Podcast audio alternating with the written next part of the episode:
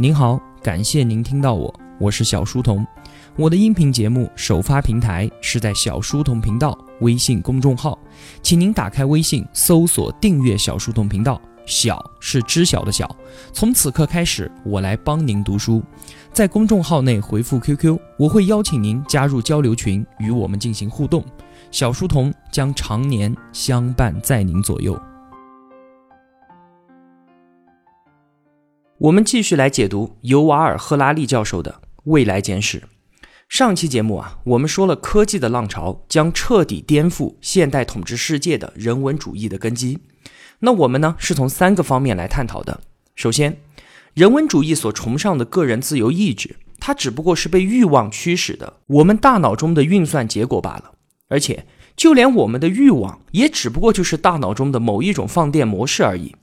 现在啊，我们可以利用科学的手段预测，甚至是控制我们人类的行为。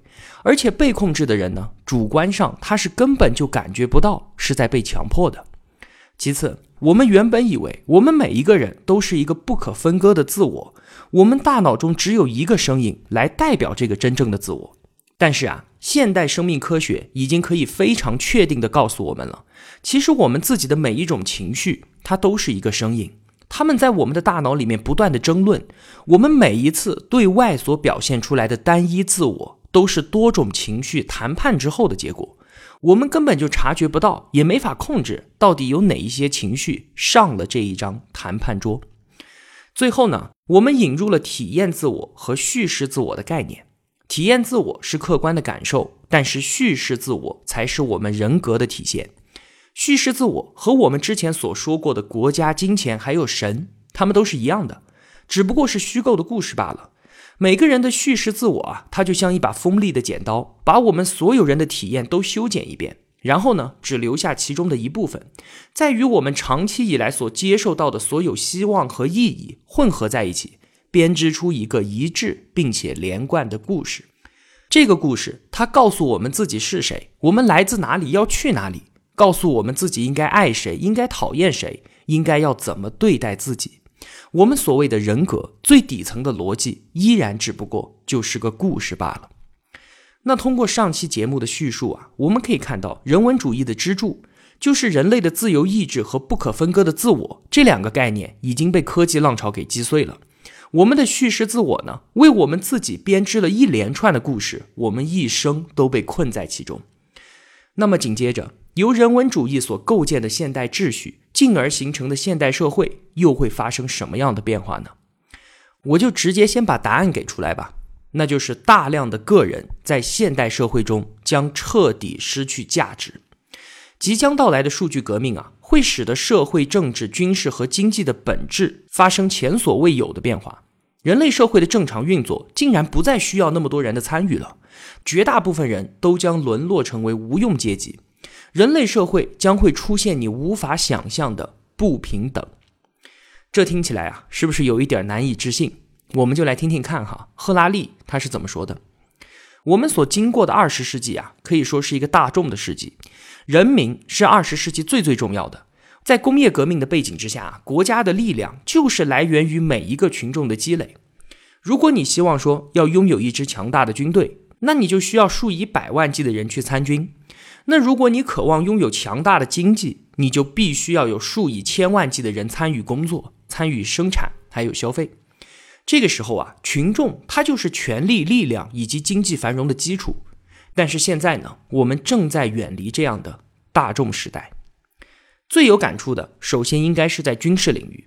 古往今来的战争，我们都能够看到啊，所谓的军队，不就是由无数的普通人参军当兵组成的吗？对吧？军队人口数量很大程度上就直接决定了军队的实力。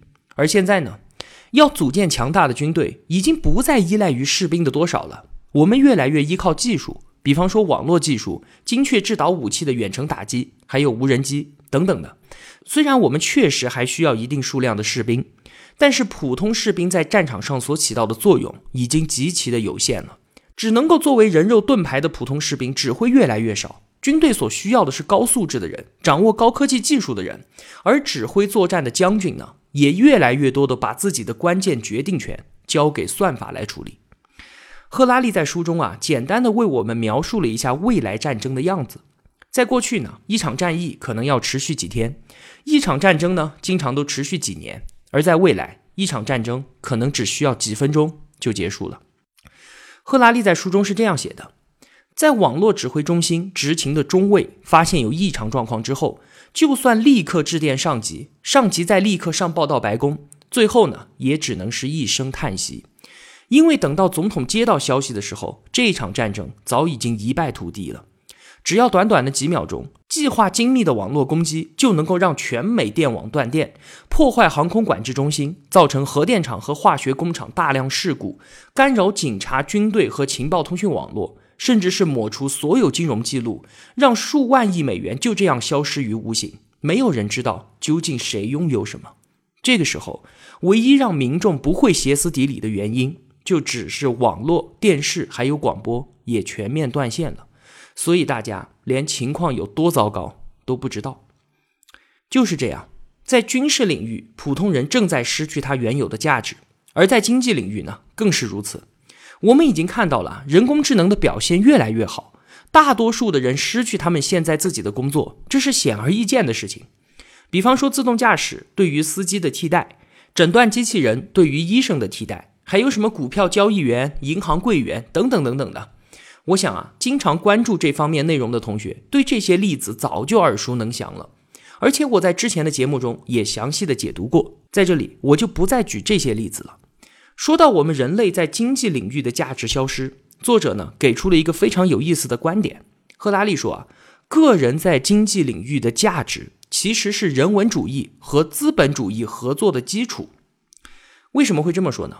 在二十世纪的时候啊，人文主义认为道德和经济，他们二者是可以兼顾的，因为保护人权、产权和自由，这既是道德的必要之举，也是经济发展的关键因素。我们看啊，在二十世纪的时候，英美法正是因为开放经济和社会才走向的繁荣，而我们中国呢，用了四十年的时间起身直追，直到超越，那同样也是因为我们的改革和开放，所以。即便是专制君主或者是军国政府，他们同样也会出于经济而非道德的原因，愿意走向开放，愿意保护人权和自由。但是到了二十一世纪呢，人文主义影响力的衰落，那随着大众在经济上不再重要，仅仅靠道德约束还足以保护我们每个人的人权和自由吗？无法从中获得经济利益之后，那精英阶层和政府还有必要认定每个人？都有价值吗？这个问题啊，先留给我们思考着。我们后面还要说。我知道啊，很多同学并没有特别的在意人工智能，或者说从心底里面压根儿就看不起人工智能，因为觉得啊，它现在看起来完全不可能像我们人类一样有意识、有感情。再怎么样，也只不过是没有灵活思维的机器，无非就是一个功能强大的电脑嘛。不过也确实如此，最近五十年来。最近五十年来，人工智能在意识情感上面真的是没有什么进步。对这样傻头傻脑的机器，又有什么好担心和惧怕的呢？但是，谁说人工智能的强大是按照人类的发展模式来的呢？谁说机器人拥有超高智能的前提是要拥有像我们人类一样的意识呢？在我们生物界啊，高度的智能确实永远是和发达的意识相伴而生的。意思就是说。必须具有意识的个体，它才能够去执行需要高度智能的任务。我们数百万年来的生物进化一直都是顺着意识这一条路缓缓前进的。但是啊，你有没有想过，其实我们人类生物是在走一条非常窄的路呢？你有没有想过，现代的人工智能它正在走的，可能反而是一条迅速通往超级智能的捷径呢？到底是智能重要，还是意识重要？在二者携手同行的时候啊，这完全是一个无聊的哲学问题。但是在二十一世纪的今天，这已经是一个急迫的政治和经济问题了。其实现在啊，至少对于军队和企业来说，答案已经再简单不过了。智能它是必须的，但意识却可有可无。借用亨利·福特说的一句话哈：“我明明雇佣的是一双手，可为什么却来了一个人呢？”这确实听上去啊，是一句很不要脸的话。但是，这也正是某种意义上的真相啊。比方说，我们有血有肉的人类司机，个人的意识和体验绝对比自动驾驶汽车要丰富的多得多，对吧？司机一边在繁忙的街头开车，一边呢听着我们小书童频道的节目，与此同时，他还经常眺望远方的日落，思考着人生的意义和宇宙的奥秘。但是这些东西啊，压根儿就不是社会系统需要一个司机所具备的特质啊。社会对于一个司机的要求是什么？就是把人以最快、最安全、成本最低的从 A 点送到 B 点，就完了。这毫无疑问啊，自动驾驶比我们人类要做得更好。尽管自动驾驶它不会听我们小树洞频道的节目，它不会思考生命的意义，但是那又有什么关系呢？人工智能对于人类的淘汰，我们可以类比一下汽车对于马的淘汰。在原来，马是我们的交通工具，我们说马是有感情的，马是我们人类的朋友。与冷冰冰的汽车相比呢，马的意识和智能，它都是更高维度的。哪怕是和现在几千万的兰博基尼相比，也是如此啊。但是马被淘汰的时候，我们毫无怜悯之情，没有人出来唱高调，没有人出来当圣母婊。说怎么能够抛弃我们的朋友呢？没有，就只是因为汽车作为交通工具更加的好用，这一点就已经足够了。是的，我想说的就是，我们就是马，而人工智能就是淘汰马的福特 T 型车。如果我们自以为啊，无意识的算法永远追赶不上我们人类，那真的是我们自己的一厢情愿啊。前面我已经多次的强调了一个观点，就是说生物。它也是算法，那既然都是算法，算法的运作是不受组成物质的影响的。形象一点来说，就像是我们小时候用的那个算盘，无论是木质的算盘还是塑料的算盘，都是一个珠子加一个珠子等于两个珠子，这是不会变的。所以，我们凭什么能够有自信说非有机的算法永远都无法超越我们的有机算法呢？只要算法的结果是有效的。那算法是在碳的平台上运行，还是在硅的平台上运行，又有什么区别呢？再举两个原来没有说过的例子吧。九六年，计算机深蓝打败了国际象棋大师卡斯帕罗夫，从这个时候开始呢，推翻了一直以来我们人类能力比计算机更强的论断。一六年，也就去年的时候，AlphaGo 四比一击败了围棋选手李世石。上个月呢，AlphaGo 又横扫了世界围棋第一人，我们的中国选手柯洁。那你知道 AlphaGo 的爸爸 Google 的团队下一步他们要挑战什么吗？他们要挑战暴雪的一款即时战略游戏，叫做《星际争霸》。你听到这个消息啊，可能觉得这没什么吧？人工智能打游戏挑战人类，那不是太简单了吗？一开始啊，我也这么觉得，但是后来我了解了之后，才发现这可是要比下围棋难太多太多太多了。首先是对战模式的拟人化。就是我们人类啊，是用眼睛看屏幕理解游戏的，通过鼠标和键盘进行操作的。那人工智能呢，肯定不能够让人工智能在后台读数据啊，那不就变成人类挑战变态电脑了吗？那还玩个毛，对吧？所以它也要用摄像头来观察游戏画面，来理解游戏。其次，更重要的是啊，人工智能对于星际争霸的挑战，相比于围棋，它是一个巨大的飞跃，因为这一项技术更贴近我们的生活。为什么这么说呢？因为星际争霸它属于非完全信息博弈，而围棋和国际象棋则属于完全信息博弈。区别是什么？完全信息博弈是双方完全知道彼此的所有信息，知己知彼啊，赛场是公开、公正、透明的。那你看，围棋的黑子一百八十一颗，白子一百八十颗，棋盘上三百六十一个交叉点，双方看的是一清二楚，没有任何的隐藏。拼的就是水平和智商。那非完全信息博弈呢？它就像是打麻将，知己但是不知彼。星际争霸它就是这样的，整个战场是被战争迷雾所覆盖的，你只能够看到自己的单位信息，对方的单位信息你是看不到的。你想了解对方的情况，就需要派遣自己的单位去侦查。而星际的战术中有很多的奇袭和相互克制，所以。会出现很多的侦查、反侦查、隐藏意图和战术欺骗。人工智能可是马上就要掌握连蒙带骗和猜测预判这些人性化的策略了。这就和我们的生活中的情况很相似了。我们生活中非常多的判断和决策都是在非信息完全的情况下做出来的。那下一代的 AlphaGo 如果成功的在星际争霸这个游戏上面也横扫了我们人类选手。这明显就是向我们现在所谓的意识又迈进了一步。但这也仅仅是人工智能算法的进步的结果。而且，相比于下围棋的 AlphaGo、打星际争霸的 AlphaGo 的算法技术，能够大量的移植到我们的生活中的其他领域里面去。这是第一个例子。第二个例子呢？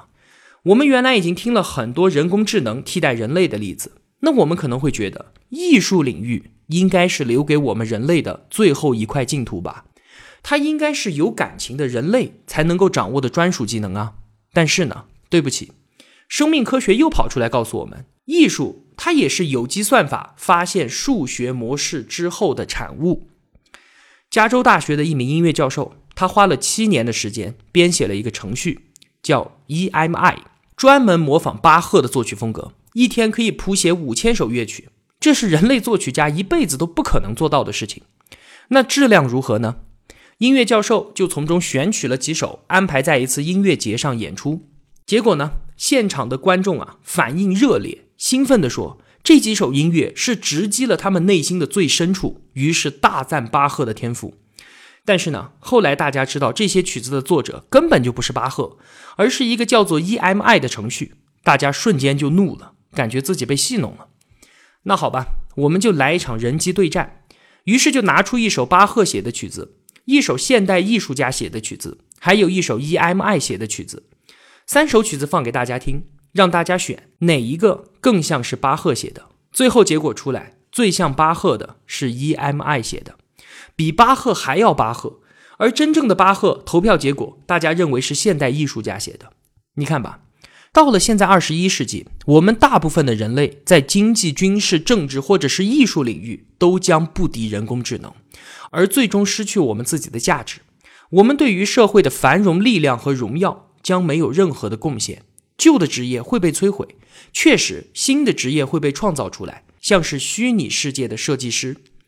但是啊，如果是一名收银员或者是保险业务员，他在四十岁的时候失业了，他要转型为虚拟世界设计师的难度实在是太大了。而且，就算这一次的转型成功，也很有可能在未来十年之后又要再来一次新的转型，一辈子不断的学习，不断的打造全新的自己。我觉得绝大部分人都是不可能做得到的。那随着科学技术的发展。很有可能，我们这些无用的大众，就算什么事情都不用做，整个社会也能够有能力喂饱我们。但是，我们要如何打发自己的时间，度过自己的人生呢？答案之一啊，可能就是靠药物和电脑游戏。和现实世界相比，虚拟世界能够为我们提供更多的刺激和满足感。但是，现代人文主义所推崇的人类生命神圣不可侵犯，而我们沦为无用阶级之后。整天只能够活在虚幻的世界当中，这样的生命又何来的神圣呢？那么，与无用阶级相对的又是什么呢？是《未来简史》这本书的英文书名《Homo Deus》，神人。科技浪潮将造就大批无用阶级的同时，也正在通过生物工程、仿生工程和无机生命工程，让一部分人成为神人。我们将迎来一个前所未见的不平等的人类社会。现在啊，我们能够看到的人与人之间的不平等是在什么地方呢？我们自己和周围人的差距在哪里？比如说，穷人和富人，领导和下属，官员和百姓，这些差距呢，是在于经济能力、法律地位和政治能力上的差别，确实有差别。但是这些差别还没有转换成生物学上的明显差别。意思就是说，也许客观的来讲，富人的能力确实要比我们穷人能力要强，但是并不能说富人的孩子就比穷人的孩子要聪明。从生物学的角度来看，富二代或者是官二代也并不比普通人家的小孩要高人一等。所以，我们从生物学的角度，从思维和大脑的角度来看待这个问题，我们所有人并没有什么差别，我们是平等的。不过呢，这样的平等即将发生颠覆。根据我们之前节目所说的，赫拉利认为，我们将踏上从智人向神人演化的路程。依靠我们所说的那一些新科技，社会上的精英和富人将有能力改变自己和自己孩子的身体还有大脑。这样一来，我们即将目睹人类历史上第一次出现生物上的不平等。不同的人将拥有不同的身体和大脑，拥有不同的认知水平和思考能力，而这个不是个人学习努力的结果啊，是技术所带来的改变。这种生物阶级的改变，那可不是我们所说的多读两本书带来的认知升级。就像是你再怎么健身，你也不可能打得过超人和钢铁侠一样的道理。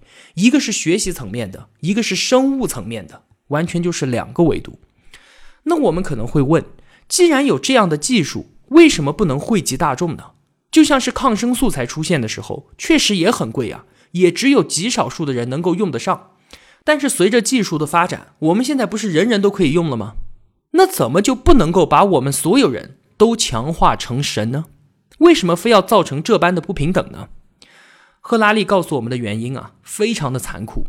就像我们开篇所说的，二十世纪是一个群众的时代，医疗之所以能够在当时使得所有群众人民都受益，正是这个原因造成的，是因为当时的军队需要几百万的健康士兵。经济发展需要数千万的产业工人，因此各国建立起公共卫生服务体系，以确保国民的活力和健康。人类最大的医疗成就就是为群众提供卫生设施、疫苗接种和消灭流行病。但是，这种群众的时代已经结束，针对大众的医学也将随之走入历史。随着人类士兵和工人让位给算法，至少部分精英阶层认为，无需再浪费资源为大量无用的穷人提升甚至是维持基本的健康水平，而应该集中资源让极少数人升级到更强的超人。像是印度、巴西和尼日利亚这些发展中的大国，他们本身啊就如同一列长长的火车。坐在头等车厢的社会精英，享有着与世界上其他发达国家一样的医疗和教育条件。但是与此同时呢，他们还有数以亿计的同胞坐在三等车厢，忍受着疾病、无知和贫穷。那在接下来，这些坐在头等车厢的精英们会怎么想呢？是要着手解决数亿同胞的贫穷问题，还是让少数的精英阶层再度升级呢？